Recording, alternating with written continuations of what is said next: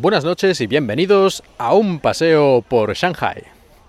Hoy voy a hablar de un restaurante que tengo cerca de casa.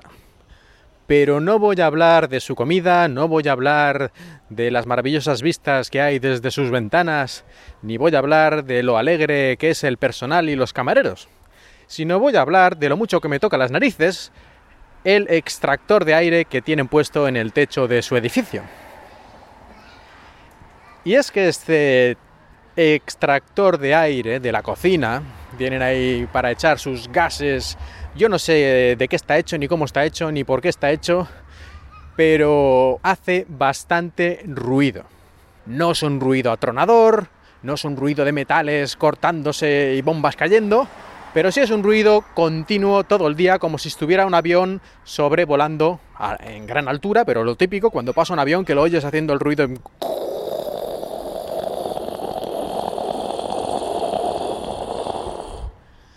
Pues algo así.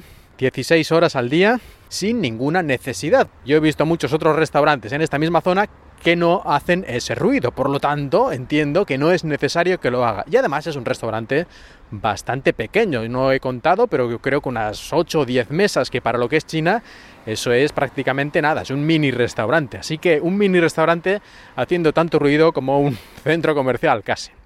Pero lo que quiero realmente contar es lo que yo he hecho para intentar contrarrestar este ruido que hace el restaurante.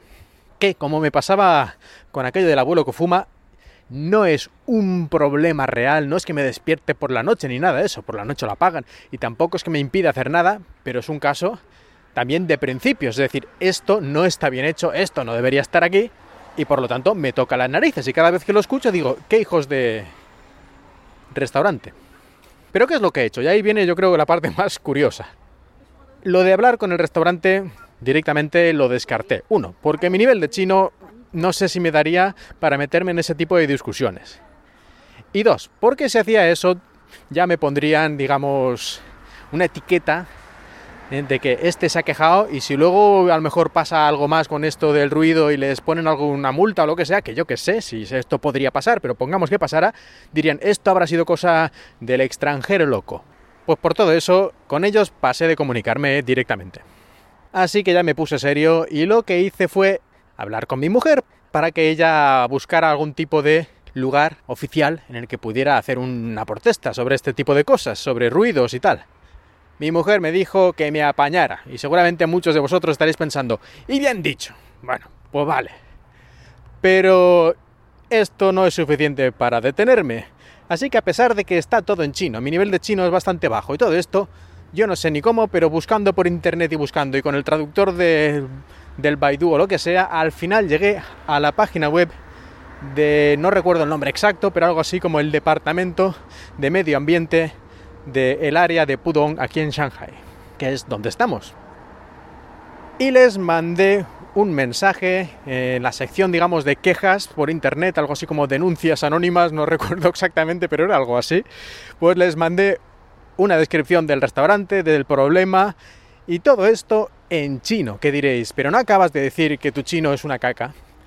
Pues sí, pero también he dicho que estaba utilizando los traductores estos automáticos. Pues utilizando el traductor del Microsoft, el Microsoft Translator, escribiendo en inglés y traduciendo después al chino y luego volviendo a traducir del chino al inglés para ver si la cosa se parecía un poco o me había hecho algún desastre, pues haciendo ese tipo de iteraciones al final les mandé una carta y sorpresa, sorpresa, me respondieron.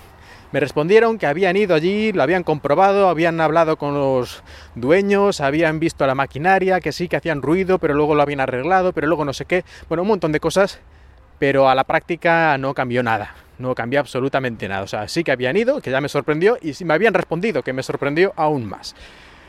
Pero bueno, que no, les mandé un otro mensaje diciendo que yo aquí no había notado ninguna mejora, que todo seguía exactamente igual y me dijeron que bueno, que eso ya no era asunto suyo, que conectara con digamos el departamento de empresas e industria y negocios y no sé qué. Bueno, el departamento que se ocupa, digamos, de las licencias para los bares y restaurantes y otro tipo de, empresas y negocios. Que yo creo que lo típico, ¿no? No lo molesten más, molesta otro. Perfecto me dieron para conectar con esta gente un número de teléfono, que a mí personalmente esto no me vale para nada. Así que otra vez me pongo a buscar por internet como un loco, porque esto no es fácil, quiero decir, al menos para mí. Vete tú en la web y en chino a buscar el departamento de negocios, industria y no sé qué del área de Pudong y después dentro de esa página web busca algún lugar en el que haya un método de contacto o similar. Bueno, pues otra vez, yo no sé cómo lo hice, pero al final todo esto que digo están pasando meses y meses, ¿eh? esto no son tres días, esto son un año en total, pero bueno, vamos, vamos tirando. Encuentro al final otra vez un método de contacto, esta vez es como más, ya más, aún más profesional, porque tienes que darte de alta, poner tu pasaporte, tu número de identificación chino, en fin, como ya identificarte claramente quién eres y entonces ya te dejan escribir aquí a varios departamentos del gobierno de Shanghai y hacer tus quejas, denuncias anónimas, sugerencias y bueno, todo este tipo de cosas. Vale, voy a este departamento de industria, negocios, bares, restaurantes y no sé qué y les mando un mensaje otra vez, también traduciendo para adelante y para atrás, hasta conseguir algo que yo creo que se entiende más o menos bien.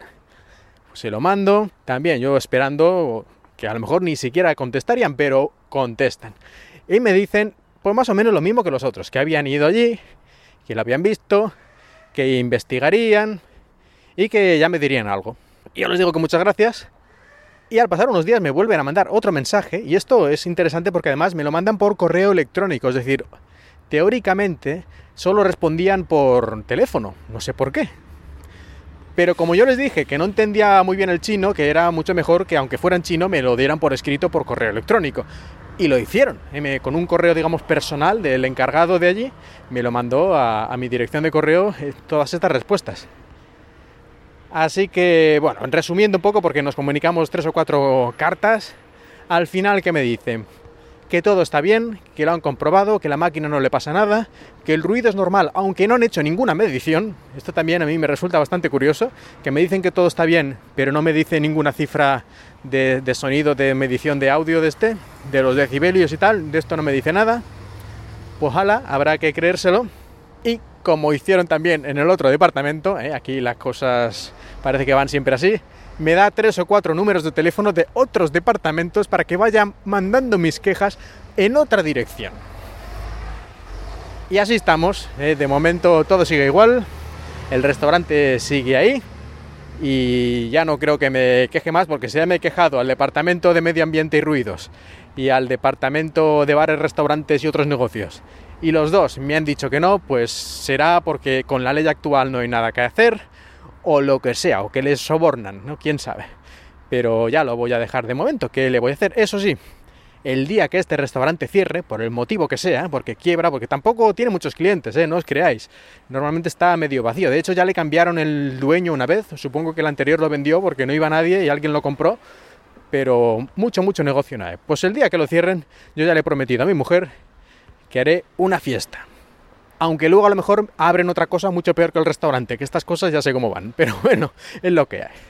De momento así queda. Ya os contaré en el futuro si hay alguna mejora o, empeoramiento de la situación.